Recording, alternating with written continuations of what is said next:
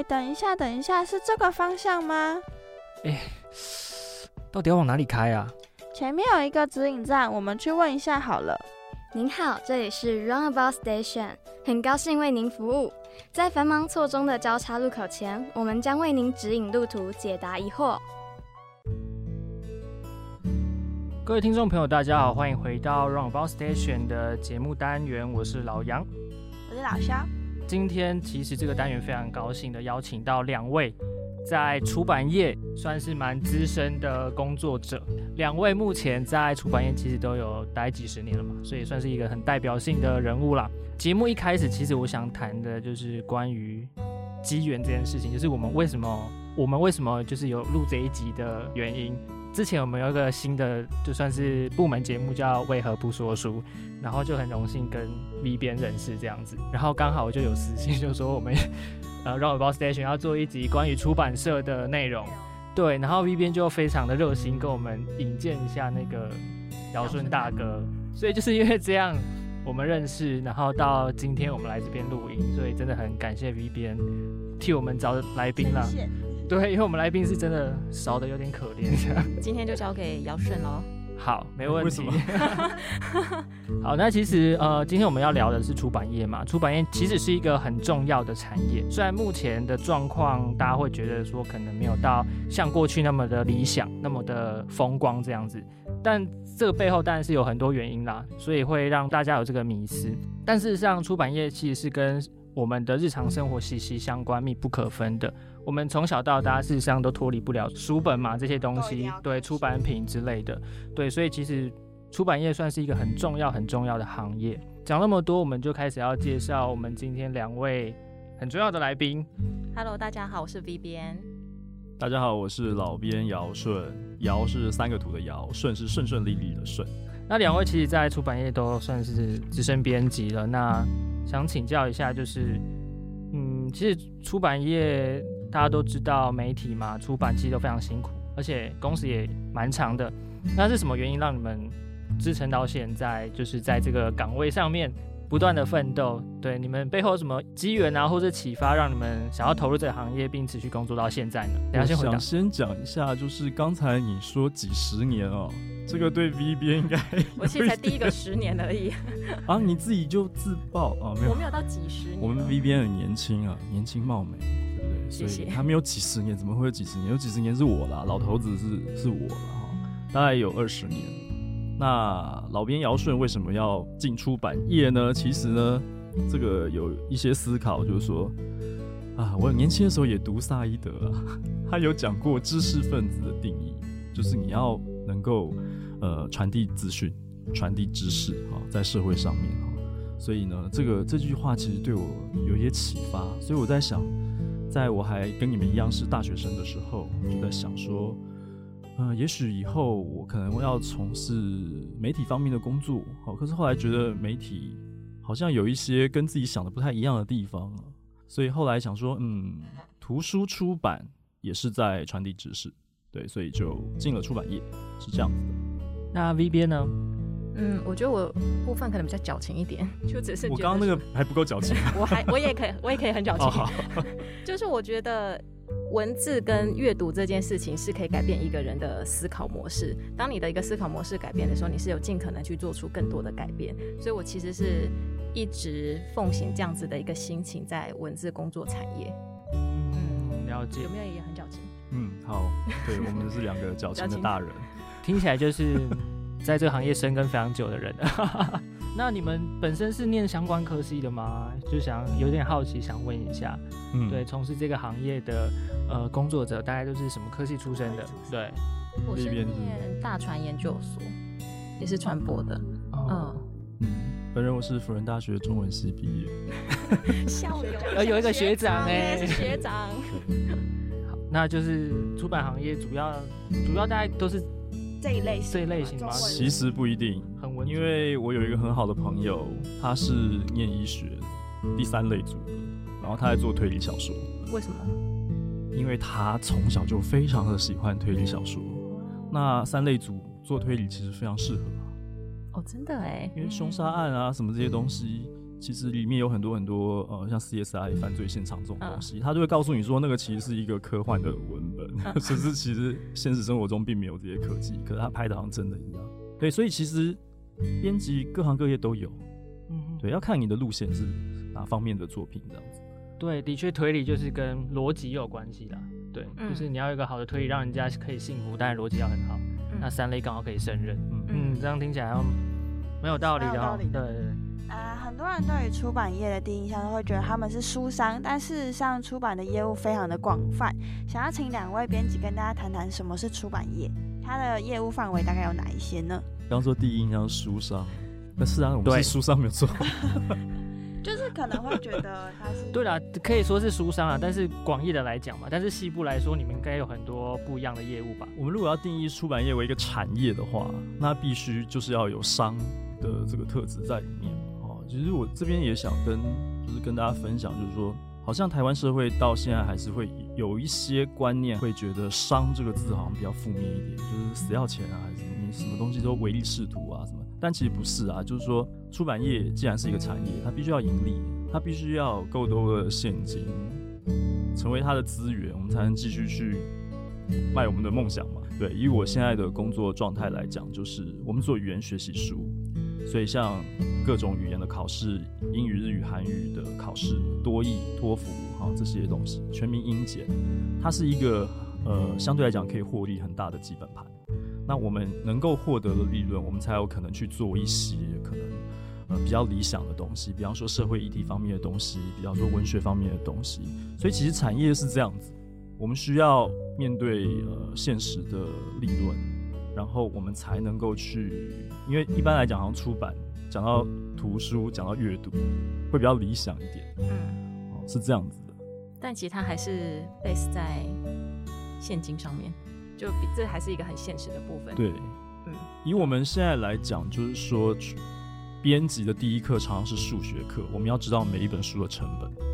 所以其实从印制开始，从你要用什么样的纸张，然后到你要如何去制版，你的印刷的条件、规格是怎么样啊，或者说你今天打算要付作者怎么样的版税，或者是你想要付多少钱去跟国外买版权，哦，包括说像杂志哦，一边等下可以多分享一点，就是杂志的运作概念，其实后来有影响到图书的制作，会有所谓的自制书，编辑出一个题目，然后他可能没有作者，但是他可以去找很多很多采访编辑去做他想要的题目，他可以一整本书去访问很多的呃餐饮业里面的名厨或者说设计师啊，这个 B 边等下可以多谈一些。嗯。你的专业。啊，好，或者说就像之前有做过一些设计方面的东西哈，啊，各行各业的这些故事，它是可以这样运作，但是这背后都是你要有资源，你要知道，你要透过一个损评的概念去知道说你有哪些资源，去估出你每一本书的预算，好，然后来看我今天如果支出这样子的金额，我能不能回收了哈？我要必须要卖多少本书，我才能把成本拿回来？我要卖到多少本，我才开始产生利润？其实这是很多很多编辑应该要去想的，所以就回应你刚刚主持人讲到，就是文科生很多有时候进来发现啊，怎么第一课是数学课，但其实很简单，其实是加减乘除，好，不会用到什么三角函数、开根号不用，对，但是你你要有一个基本的会计的概念，你才会知道说我怎么运用我的资源，甚至你要去争取资源。我们在呃书籍的运作上面，我们要提案，要有审书的报告，我要去呃找哪一位作者合作。这个过程当中，公司内部都有很多的关卡哈，要开很多的会去了解说为什么你这个书可以过关，可以进入制作哈。要透过这些成本的概念去争取，因为老板也会看啊，你要拿多少钱去做这一本书。万一你的损益平衡算出来是不健康的，比方说我我全部的钱花下去做这本书，结果我两千本卖完了我还赔钱，那就不可以做。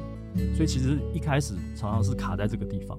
对啊，毕竟现在就如姚顺大哥讲的，就是在不管是任何行业啦，我觉得应该是不管任何行业，其实收支平衡都很重要。就是对对，就在讲顺位。对，因为现在是资本主义的社会嘛，就简单来讲就是这样。所以我们在做任何事情的时候，就必须不管在经营什么行业，都钱还有一些资源是很重要的。对，加上出版业它的可以说它其实也有很大一部分的范畴是在谈业务的。业务行销，对，因为我们要如何包装一本书，如何去行销一本书，这些东西都必须跟钱，还有必须跟资源挂钩在一起，对，所以其实也没有大家想的那么容易。那因为两位其实都是编辑，可以这么讲，都是编辑出身的，我们很好奇，就是编辑的种类有哪一些？我们常听到像诸如采访编辑啊、文稿编辑啊、图书编辑啊、社群编辑等等。就是它有很多种种类啦，就是编辑抬头后面有很多种种类，编辑的工作内容到底有哪一些？彼此之间又有什么不同？可以跟听众朋友分享一下什么是编辑？我觉得如果以杂志上来说的话，它大概就是呃文稿编辑跟采访编辑。采访编辑它就是说它是在处理比较呃容易跟比较简易型的文章，就是说你可能去采访完回来后你就自己写。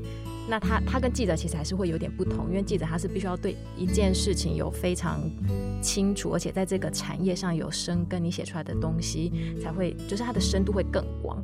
或者是说杂志也有呃文稿编辑，那文稿编辑他主要做的就是说，当你拿到记者交来的稿子之后，你要帮他包装这篇文章，要怎么样让那个读者在看了这个标题了以后，他就想要进去看这个内容是什么？你又不能让就是两三千字的文章就是一整篇的。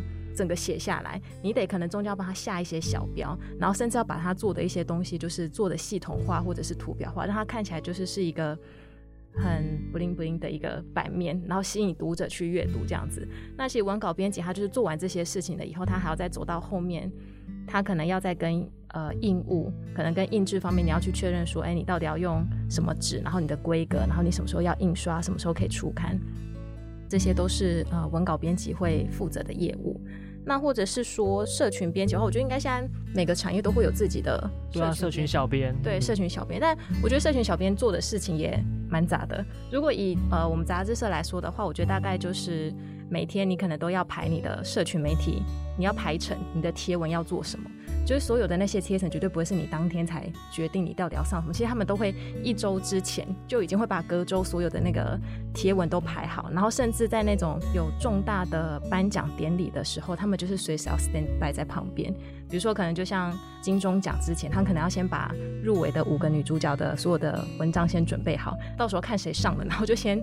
马上泼上去，但那个采访有可能是之前采访的，或者是如果要再求快速的话，他就会先准备一张那个女主角的照片，然后放上一个他曾经讲过一句很激励人心的话，然后谁上了就上那一篇。所以就是这就是为什么他就是你只要现在看到谁得奖，然后马上你的社群就会出现一连串的所有的相关的采访，就是他们其实是这样子在运作的。嗯嗯，因为其实社群也很讲求所谓的及时性。对对，因为我们本身新新闻科是有念那个。有一门课叫传播与社群经营，就里面老师就一再强调说，其实小编他是一个非常繁琐而且很重要的工作。大家可能会觉得他是一个小人物，但是让他要做的事情包山包海，包含他今天在社群发文的东西要如何戳中我们受众的心，也是一门学问。这样子，对。然后像我们之前我们自己在办营队也是一样，我们每一天要发的文都有一个排程，这样子。对，不可能说我们当天想到什么就要放什么这样。对，所以其实社群小编也是很重要的，他也是很重要的工作，他不是小人物。没错，对，编辑其实核心啊，可以我们可以有一个结论，就是他其实核心是在整理。不管今天是杂志，或者图书，或者是社群小编，你都是手上有一大堆内容，你要把它整理好。然后以什么去整理？一你要发布的顺序，跟你的受众。然后怎么样去排？像如果是图书、杂志、平面的，你要排出好的版；那如果是社群，你就要 round down 有行程，啊，什么时候该做些什么事情，这些都是在考验整理的功力。对，倒不是说所有的编辑都呃需要自己写很多东西，倒不是，主要是在帮忙整理。像刚刚毕员提到的，你要下小标啊，好像社群要排这些排程，这都是在整理东西。所以可以说是整理资料的人，对。但是你知道，曾经有人说他觉得编辑只是在找错字吗？就是曾经有很多无情的批判。对我跟你说，找错字真的只是其中的一个小环节而已。我们真的做的不是只有在找错字。对，就是我觉得大家会对于以为说，哎，编辑你好像只是在叫错字这样子就讲而已。但其实没有。就像社群编辑，他也不喜欢被人家叫小编，因为他就觉得我做的事情其实很伟大。对，然后很多为什么我现在是被叫小编？所以其实社群编辑是不喜欢被不喜欢被叫小编的。各行各业其实有他的辛酸啊，因为大家其实有很多迷失，因为我们很多人其实也不是这个行产业的，对，所以会对有些事情一些自己的想法框架，然后去加注，但其实可能对那个产业来说是比较不礼貌尊重的。对，比如对啦，也没有啦。我跟你讲，现在很多都自称小编啦。小编只是一个比较可爱跟亲近的，是啊，是接地气的称呼。对，要不要讲一下人家那个詹宏志以前不就说，当你做过编辑了以后，全世界的工作你都可以做。嗯，詹老大说，对对对，他自称上古神兽嘛。对，你们知道詹宏志知道我们吗？我们上课有会提到他，对不对？对，就是有看过他写文章。对对对对，他就讲他像刚刚 V 编讲的，就是说你只要做过编辑，这个世界上所有的生意你大概都能做了。为什么？因为你就是在整理这一切的东西。像我们刚刚讲的损平的概念，在整理你手上的资源，你能够有多少资源可以去做，做到什么地步？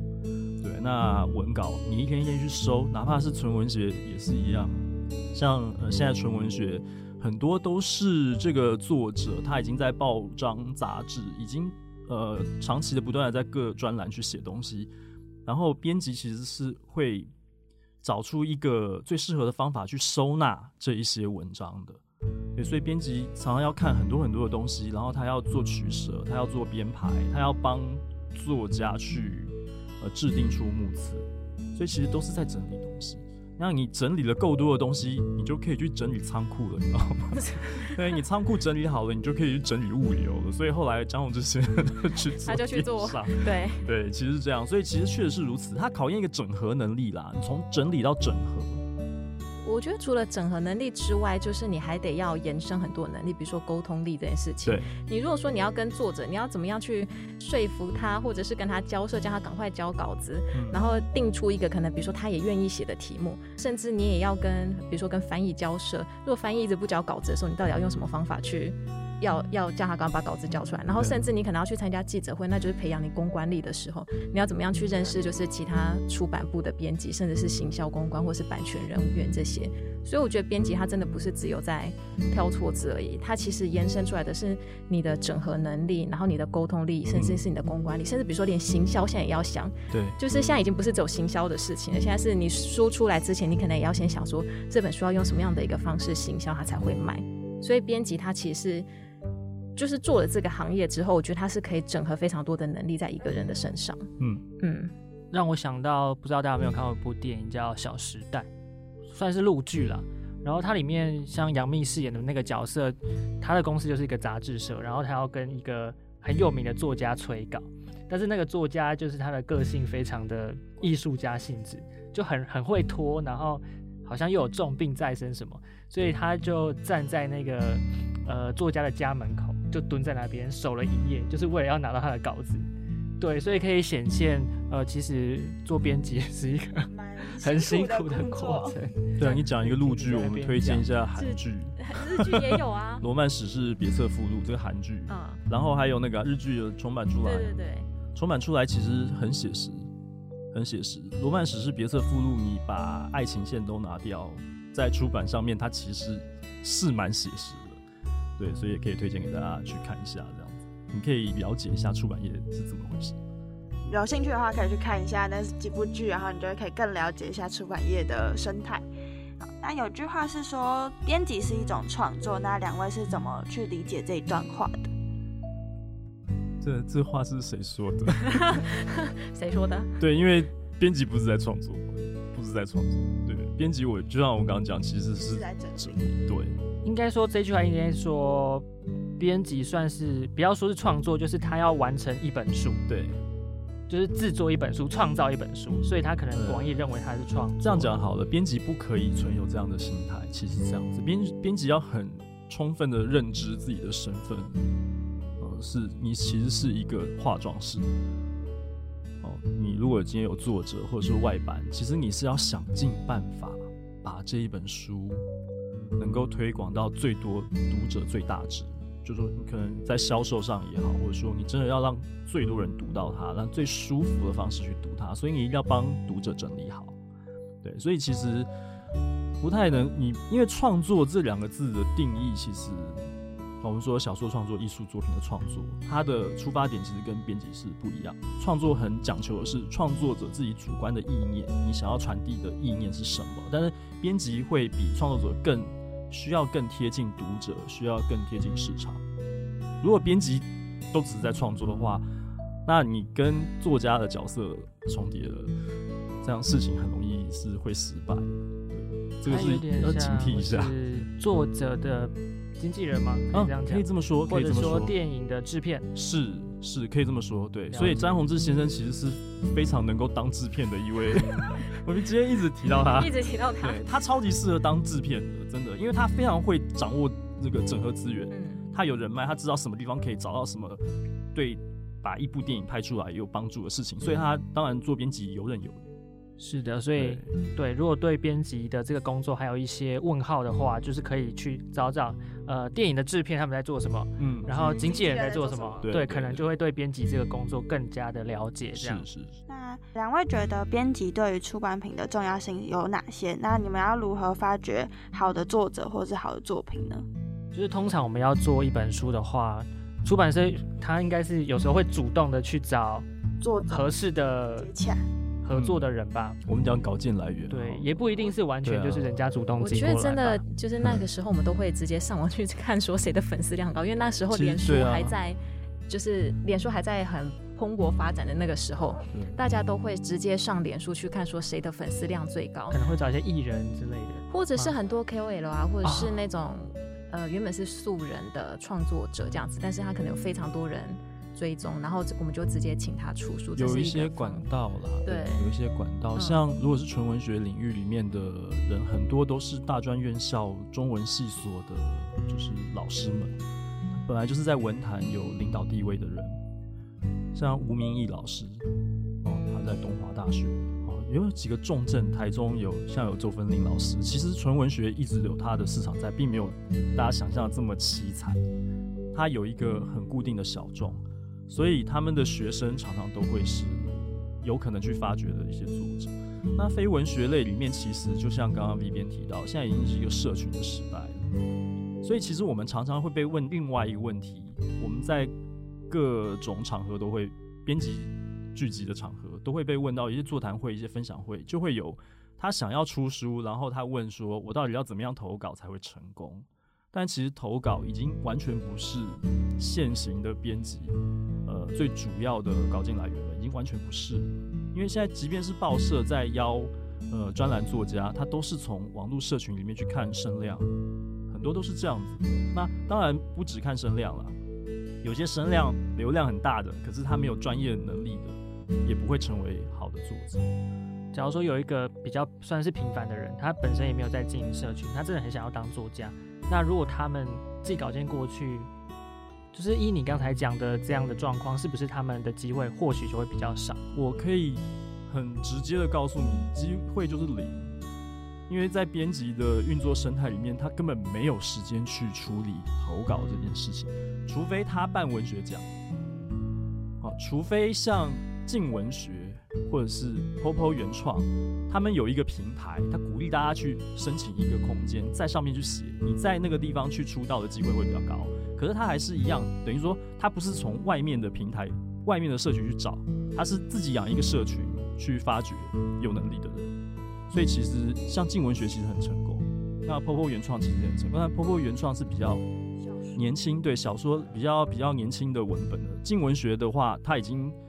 跨足到纯文学领域的，比方说陈雪老师的很多小说，现在都在进文学出，这样，所以所以开发作者来讲，其实真的现在已经是我其实因为我有回答过这个问题，不然你就去努力让自己去得一个文学奖，不然你就是要先努力让自己成为你专业领域里面的知名人士，或者说你要有一定的社群流量，那你才有机会可以出书。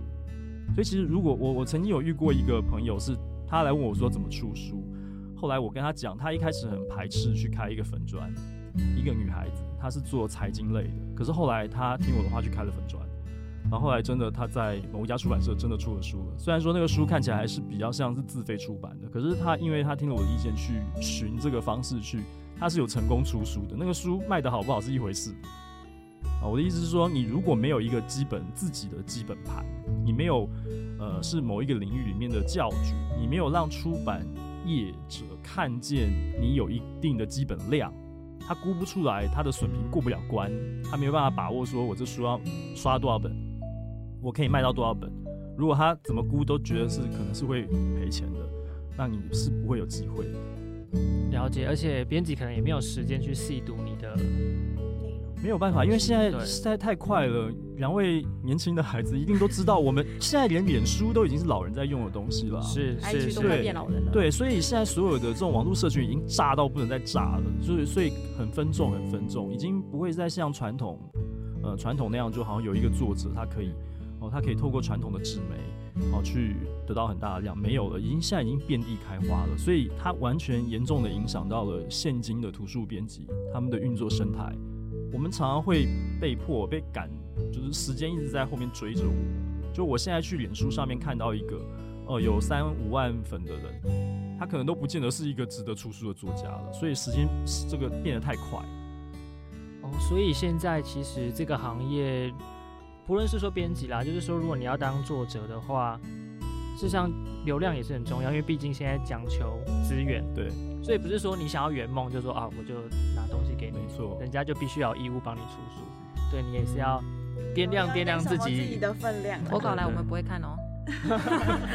不然就自费出版，其实有业者专门接自费出版的案子，也是有的。当然，自费出版自己要有一定的对啊一些经费对，啦，就是你要你要自己付一笔印刷费去做这件事情。而且自费出版的话，如果你后面的一些行销啊，或者是到书商、书店去上架，好像也是一笔，另外对，也是另另外一笔钱呃，。我刚刚讲的业者就是有些会帮你发发行，所以其实你还是有可能，还是有机会。哦如果说你真的没有刚刚讲的那些条件，可是你自己真的很想要出书的话，你找专门做自费出版的公司，有些是可以帮你发行的。你的书是有机会在呃一些主流的，像现在博客来啊、成品、金石堂这些主流的书店是可以上架的。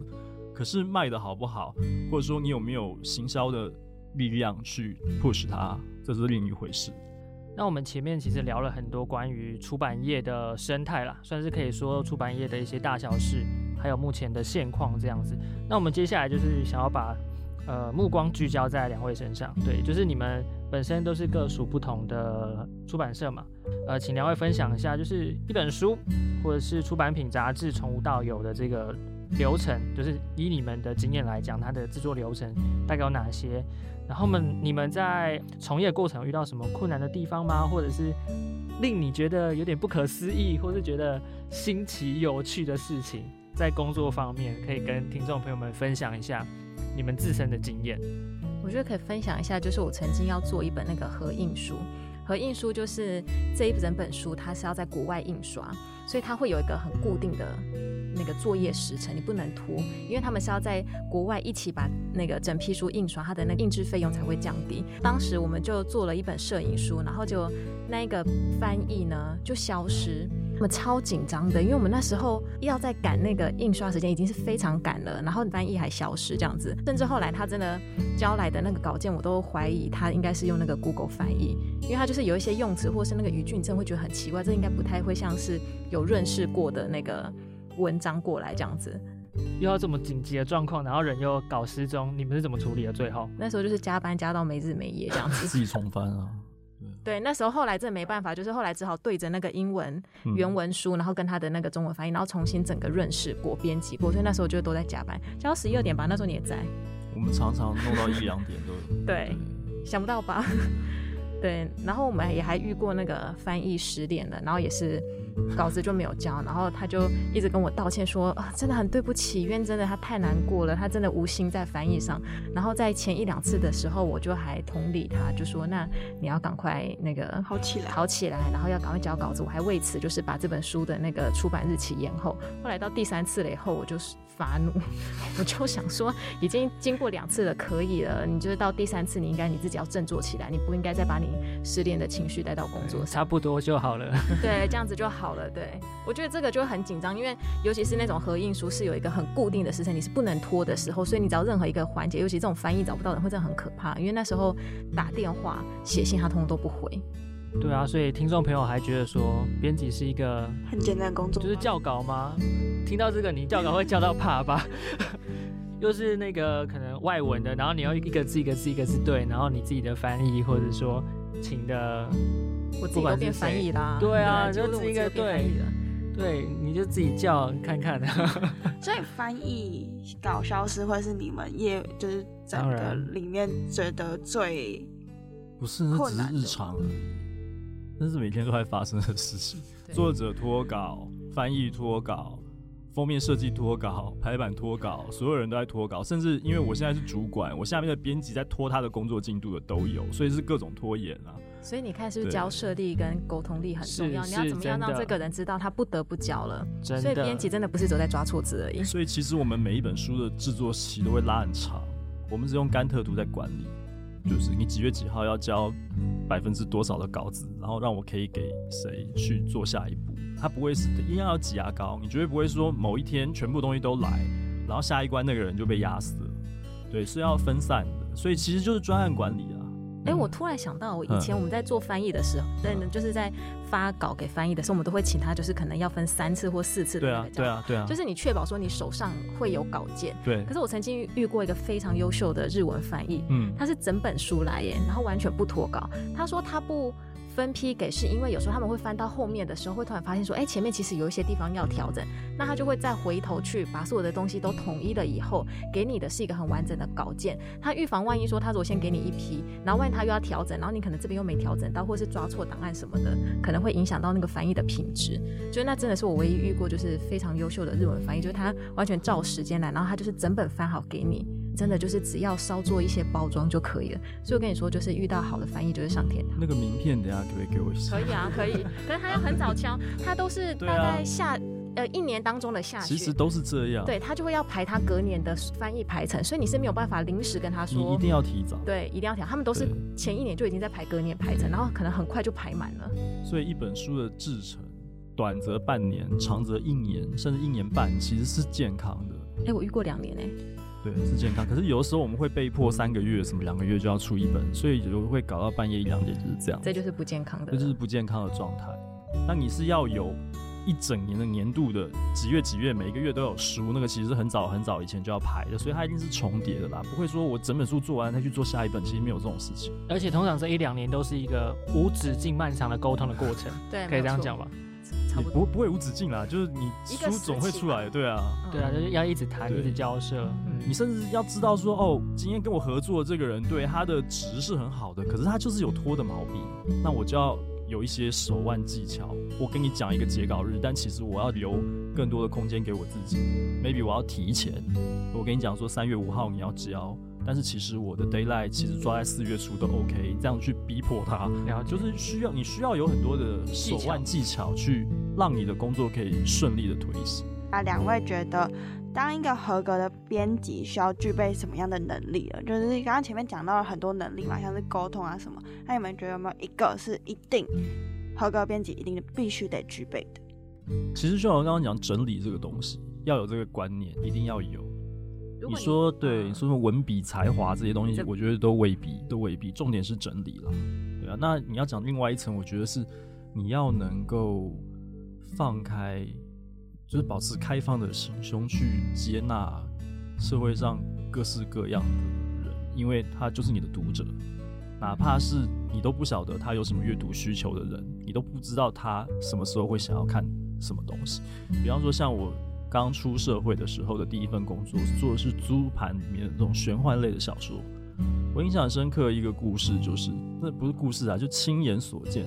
我们大概晚上加班到七八点、八九点的时候，突然有一个就是工人打扮的人，他的耳朵上面还放一支香烟，穿个吊嘎就来。他来按门铃，问我们说：“啊，请问那个《仙人传奇》第三部第一集啊是出了没？啊，我去租租店弄跨不？”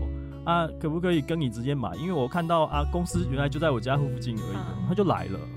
那是我第一次看到，哎，原来你其实这样的人是有阅读的需求，当然是有阅读的需求的啊。而且，其实大家不不晓得你们知不知道监狱书展这件事情？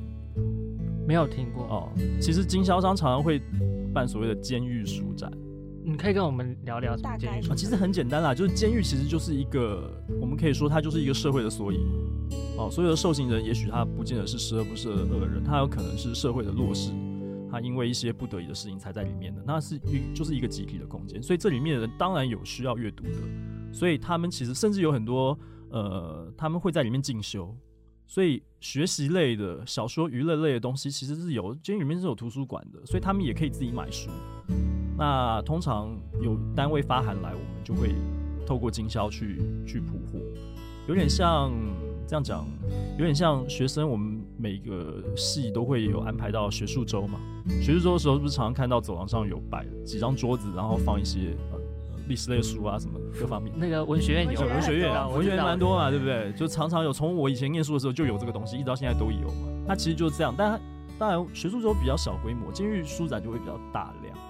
那甚至像，呃，当然现在是手机的时代了啦，可能很多阅读转到这个幕上面去了，电子书或者是什么。对，那以前没有这些，没有这么的，呃，没有手机没有这么普遍的那个古时候啊，很多这种像住宿店里面的这些文本啊，你会看到像呃阿兵哥啊，哦，像餐厅门口待客停车的工作人员。这些人其实他们闲暇之余，其实都在看，甚至计程车司机都在看。有些很恐怖的一些跟交通安全可能有抵触的，就是我们有看过，就是哎，为什么你明明在等红灯的那个问讲大哥在看书吗？他在看我们公司出的小说，我骑摩托车在旁边亲眼目睹。哇塞！对，其实蛮颠覆你的一些想象。就是所以，其实这个社会上的每一个人，他都有阅读的需求，只是。因为时代不一样，你现在看他，他是要他要阅读的是什么东西？哎，但我比较好奇，现在年轻世代知道租书店是什么吗？嗯，会知道租书，我知道，知道，但是一定的形态跟我们以前不一样吧？一定不一样啊，对啊，没有什么印象去过，就有看过，因为我妈啦，我妈很爱。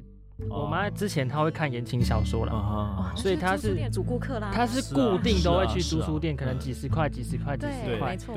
对，那是南部的可能租书店连锁的。是。然后她去看言情小说，我在下面翻那个港漫。嗯哼。之前那个港漫也很流行，而且港漫的费用 租书费用又很高。对。我妈可能一本可能十二十块，嗯，我那一小本几十页就跟她的差不多了，她就她就可以借两本。对对，所以。我算有啦，我算是有体验到租书店啊。这个他有沾到，对，真的太好。租书店的尾声，真的。租书店全盛时期在台湾跟 Seven Eleven 的数量一样多。是啊，什么书都有，漫画、小说都有，街头巷尾都是。所以你就知道租书店它其实是隐隐的哦在主流的出版业之外，它是一个获利很高的，但是它很迅速的就萎缩了，因为它你你想嘛，一家店它。它是我们是拆封不退的，就是你货进到它的架子上面，你是租给客人去读的，所以那个书是不会退回仓库，所以你刷多少本就是卖掉多少本，嗯嗯，所以它其实可以堆出很多很多很大量的金额，所以有全盛时期其实很多靠租书店起家的，但是后来租书店的这个通路消失之后，对，那个就迅速的毁灭。现在电子书平台有租阅功能的。哦，了解，其实一样，对你就是付一笔小小钱，十几二十块，看三天，然后不能再打开那个档案了，也是有的啊。我们其实会很用力的鼓励大家未来去多使用电子书，因为实体书你们应该有点概念，就是纸其实是很沉重的东西。你同样的，它它的那个质量会很高啊。你同样的一个体积，你堆满了书，那个重量是很可怕的。那电子书的话，其实哦，现在通通在云端上面，那硬碟已经超级大了，小小一颗硬碟可以存几百万本书哦，所以它其实是可以无形中可以有一个无限大的空间，可以让你去存很多很多的书在里面。所以电子书其实那也是未来的趋势，我们会很希望就是大家可以多多去使用电子书。尧舜大哥直接跳到下一题，对，就是我们要谈未来，对，就是网络和数位时代的兴起。改变科技其实改变了我们的生活习惯，包含阅读，阅读也是息息相关的。对，那我们要如何去在呃电子书啊，还有纸本书上面，算是求一个平衡吧？或者是说，我们要谈谈未来趋势到底是，嗯，纸本书会不会继续存在？然后它跟电子书会不会达到某种平衡？因为我们其实呃传播理论会谈谈，刚刚提到一个人叫做伊尼斯。他有提到空间偏移和时间偏移的概念。是，所谓时间偏移的话，它就是可以保存很久，嗯，但是它不易运送。嗯，空间偏移呢，它就算是一个即时性的，但是它很容易运送。就是像我们前面讲的电子书，它小小一本，嗯，但是它里面都是小小一个硬碟或是一个平板，但是它里面可以放很多很多的书，你就随时就带着走就好。但是你一个背包，像我们上课放一两本就重的要死，但又加了笔电，嗯，其实这个是我们目前包含到未来一直会频繁谈到的一个课题。那我们现在就想要请两位来跟我们谈谈，就电子书和纸本书，你们彼此对这个看法是什么？老实说，我还是比较纸本书派的哎，因为我喜欢就是翻书的感觉。我我现在会觉得电子书也好，纸本书也好，只要阅读就可以了，什么形式并不拘。了解，很禅宗，不拘形式。电子书跟纸本书，我觉得不会平衡。但是未来的趋势一定就是你谁也不能取代谁，因为纸本书有它独特的价值在，它一定会有必要的存在的。但是电子书，因为这个荧幕这件事情，已经完全就是未来人类生活的样貌。对，所以它势必有很多的知识传递，就是会发生在荧幕上面。呃，现在有很多人都没有发现，原来我每天看新闻，我得到最新的讯息是在脸书跟 Instagram 上面。我不是看新闻台或者报纸知道的，或者说我点开 Chrome，或者或者说那个微软的那个，它旁边会跳出新闻来，已经变成是这样子。所以其实媒体供内容也是已经供到网络上面去，通通都是在荧幕上面去读取，荧幕变成是一个很方便，马上就可以查到任何东西的一个管道。所以它会快速，它会便利，它有它呃很多很多的好处，应该这样讲。那确实有很多，现在也有一派就是说，像家长很不喜欢小朋友看荧幕，伤眼睛嘛，对对不对？可是电子书现在电子纸的技术也已经很成熟了，就我相信你们如果传播科技都知道。所以像呃很多电子阅读器，它专门否电子阅读的，台湾有几家业者，其实他们都。经营的很好，我觉得他们的呃点子也蛮多的。他会在线上办马拉松啊，你阅读超过多少小时，你可以累积点数啊，什么这些活动啊。他甚至有主题书展，像可能这一个月是推理小说，你只要看我书单里面有的书啊，我先我先给你做一些折扣哦，可能两书七五，什么三书多少折什么，你就先买。它的定价又已经比纸本书还要便宜，所以其实它在。价格取得上它是更亲民的，它的便利性，你其实只要信用卡，你点击买下来那一刻，你就可以看了。那我们如果今天要买纸本书，我跟博客来买，对他第二天中午我要去楼下 seven 拿，他都还是这样子。但怎么样讲都是电子书，其实是快速又方便，它其实符合那个人类生活未来的趋势啦。啊，只是说纸本不会灭亡，它一定有它的必要性存在。就是它两者之间都有它自己的受众了。对，就像你广播没有完全取代电视，电视没有完全取代网络是一样的，它还是存在。它或许会萎缩，但是它不会消失。它或者是它会分众到真的适合的地方去，嗯，会服务到就是只能使用这样，或者说它适合使用这样子。对，所以像纸本书，其实现在的编辑我们一直在思考说纸的特质到底是什么，所以未来的出版品应该是长什么样子，跟五年前、十年前的。呃，实体书可能会有不同的样貌，哦，或者说像一些手写的功能，呃，它可能要加强一些像这样子，就是我必须在上面写啊、画啊什么的这这种这种功能，或者说它可能是像现在日历很夯嘛，你现在打开网络一堆文创，对不对？一堆文创在集资平台上面做的，通通都在做日历、月历，这也是纸本的一种不可取代性啊，因为它没有办法是电子版，你没办法想象一个那种日历、月历这种东西做的很精美，有收藏价值。它放在纸放放在荧幕上面就不是那么一回事，对，所以其实各平台有不同的呃特质，所以它适合承载不同的形式，就是这样。我觉得现在纸本书它更多的有一个收藏的这个这个功能在。就是你不觉得现在很多书都会尽可能的做的很漂亮，尤其是那些文学书，但它就会变成相对来讲它的单价会很高，对，没有错，它入手就会比较难。所以其实其实国外早就有，像像你去 Amazon 看，它有 Kindle 就是电子版，它有它同一本书有精装本跟平装本，还有各种不同开本的设计，因为他们的量可以到很大，所以它可以这样做。可在台湾，因为这个市场规模，你没有办法同一本书我又推精装又推平装，然后推各种。那现在可以，呃，比较务实的去看的就是有纸本跟电子两种版本。那其实可以服，我觉得其实可以服务到不同的人。就是其实我们现在要做，应该是把一些读者找回来，就是他不买书，可是他有阅读需求，他不晓得还有电子书这么方便的使用的去推广这件事情。那阅读风气其实是会成长。嗯，当然就是里边讲的装帧的不同，其实也是一个，也是一种促销的方式。以前我们还做了一本那个装帧，整本书都在谈装帧啊，意思对，哦真的，就是几五六年前吧，不止，不止七八年，对，就那个七八年。那个时候就是突然大家很流行，就是书本都要去找设计师来做现在也是啊。没有，就是从那个时候流行起来的。哦就是那个时候大家为了要推广书，想说要用什么方法让大家愿意去买纸本书，那就是让书做的很漂亮。嗯，对，然后所以那个时候就开始流行了去找呃设计师，然后来做封面设计。然后以此就是每一本书后来都完全都走这个路线，然后后来我们就那时候就为了想要记录就是台湾的这个装帧设计的一个现象，然后所以我们那时候就是邀请了十几十几位那个设计师，然后去谈他们的作品，所以就是那一整本书里面大概就是有一百多个当时的那个书、呃封面设计的作品，顶尖的平面设计师们，对，是啊，听众朋友应该是非常有同感。今天的书的确越做越漂亮，嗯。跟过去相比的话，现在封面就一堆图了，真的，一堆图，而且还会用一些很特别还有烫金啊、的，烫银啊这一类的。对，而且尺寸有时候还很特别，有些特别精巧。有些人可能不喜欢厚的，他可能会做很小本或做很薄，但是这个可能会反映在它的成本上了。嗯，尤其现在纸又变贵了。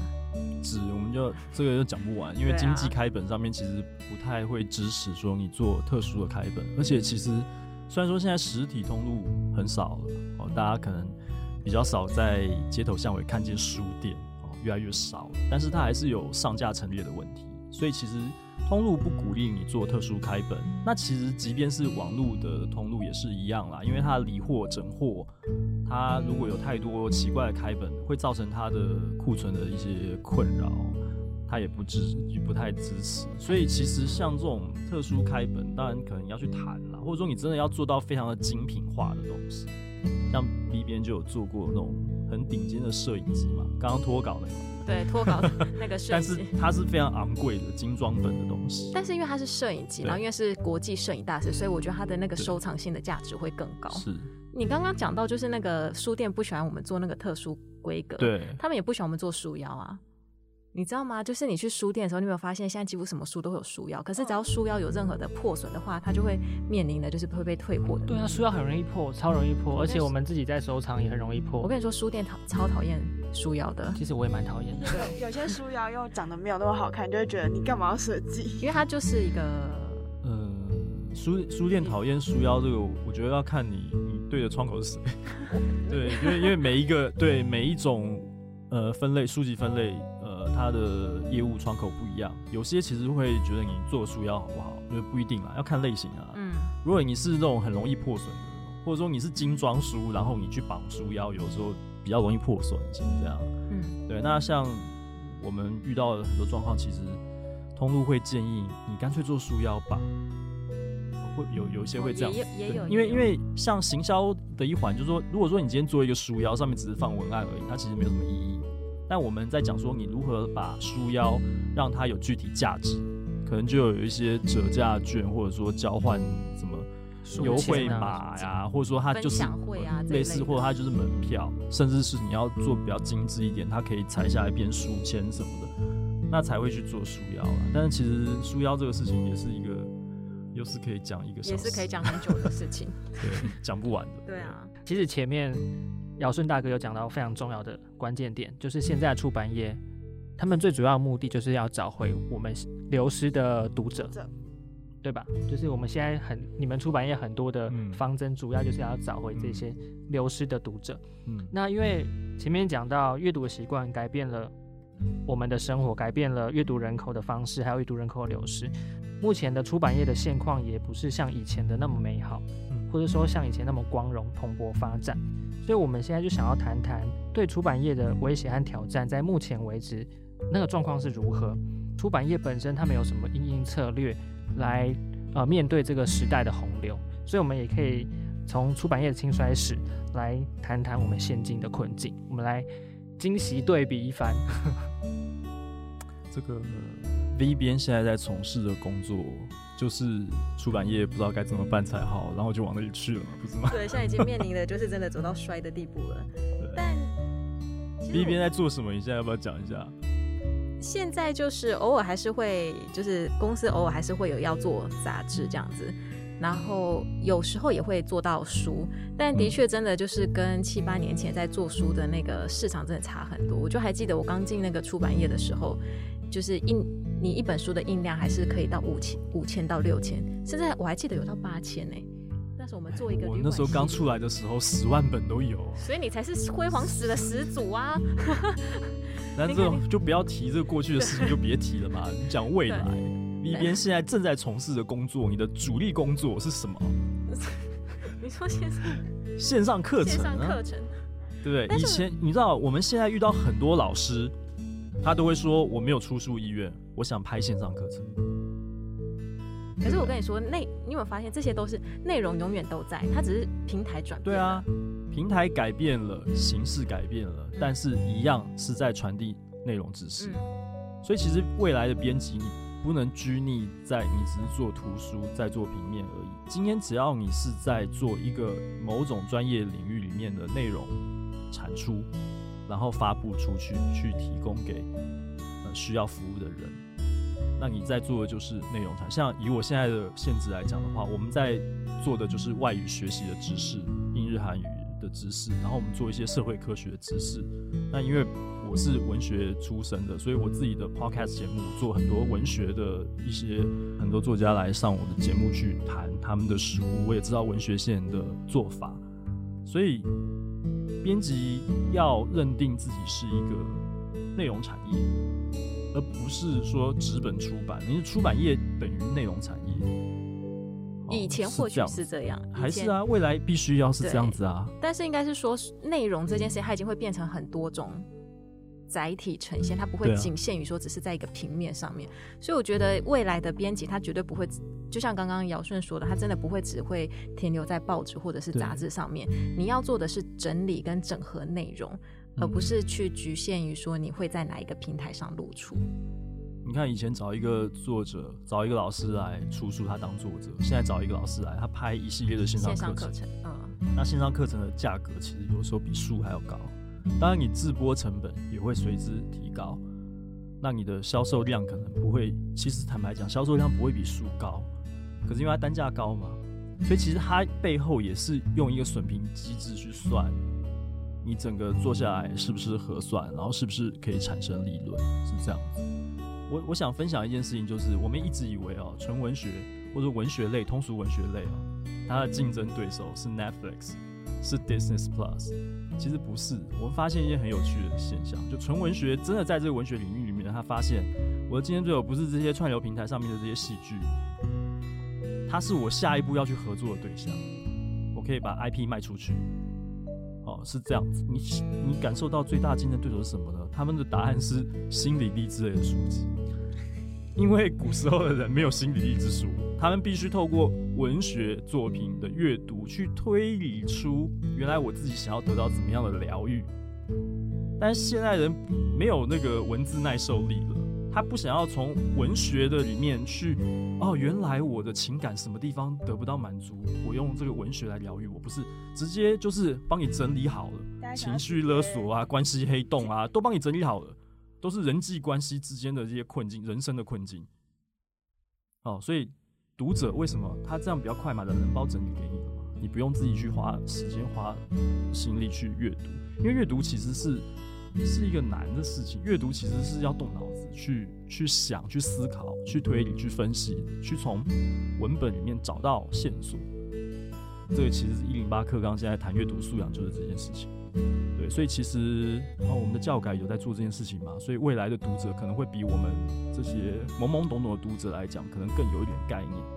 对，这是我想要在最后分享的一件事情。出版业不会灭亡。他会，他只是转了一个不同的形式。对他甚至他可以直接出版单位直接转成做影音平台，有可能像 V 边现在在做的线上课程这个事情。了解，像现在很多 YouTuber 也都在往线上课程的发展，不管是教英文或者是教摄影，嗯都很很多啊，连什么紫微斗数什么都有啊。而且你知道这些线上课程最后还是有可能变成书哦，对因，为它就只是一个内容的流转而已，所以它只是形式不同，哪一个先不知道，但是它就是会有不同的平台在做这件事情。嗯，嗯，你讲 YouTube 有一个例子，就是他书卖的很便宜，但是他在 YouTube 上面放了他的教学课程内容全部都免费的，但是你光看那个影片，手上没有一本书，就像你没带课本进教室一样。知道在讲什么策略去买书。对他，我的我的影音课程是全部免费，我甚至不在那些平台上上架卖你好几千块，在 YouTube 上你就可以看到啦。你你爱看多久看多久，我甚至不是不是 YouTube 会员，你要花钱，然后你才可以解锁去看会员专属的内容，不是所有人都看得到。可是你手上没有一个书，你很难 follow 我，所以他的书就可以冲到排行榜的前几。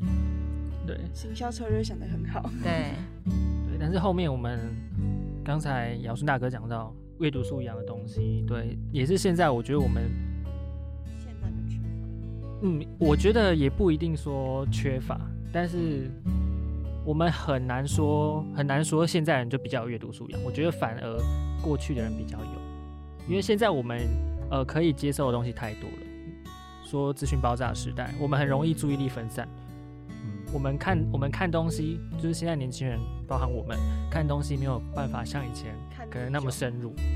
这个很久了啦，我们是看电视长大的，就已经是这样。对，应该是说，我觉得现在是碎片化资讯的时代，对，就是说，其实大家并没有抛弃阅读这件事情，只是你的阅读的注意力跟你的方式载体对不一样了。那你现在都是阅读很呃碎片化的资讯，可是你要建构起一个你自己的观点跟对于事情的多元视角，你还是需要阅读一个是有非常有脉络、有架构的一整一整套的这个文字来帮助你去形成你自己的观点。所以我觉得大家并没有放弃阅读这件事情，只是他的方式有点不我同们。最近还有人专门出一本书在教你如何阅读，是的，对，所以其实是有需求的。对啊，我们今天这邀的来宾就边讲就会边谈到书了。那今天其实很高兴，他们两位跟我们讲了很多出版业的大小事，而且这些东西是我们平常不会知道的。大多数我们深聊的一些东西是。或许会建立在大家迷思上面，就会打破各位的迷思。对，因为其实出版业不是想象中的那么简单。嗯，或许他会觉得它是夕阳产业，但是它也是有很大的抽象、很大的那个弹性，可以去变化吧。因为刚才讲到线上平台，但是未来的二三十年、五六十年，世界会怎么变，这个产业会怎么变，我们也不知道。所以很多事情是我们未来无法预测的，所以我们也不能呃预设说出版业就是怎样怎样怎样。那节目的最后，我们再次感谢两位来到我们的节目，跟我们分享那么多关于出版业的事情。好，那我们谢谢他们。嗯不客气，谢谢谢谢，谢谢大家。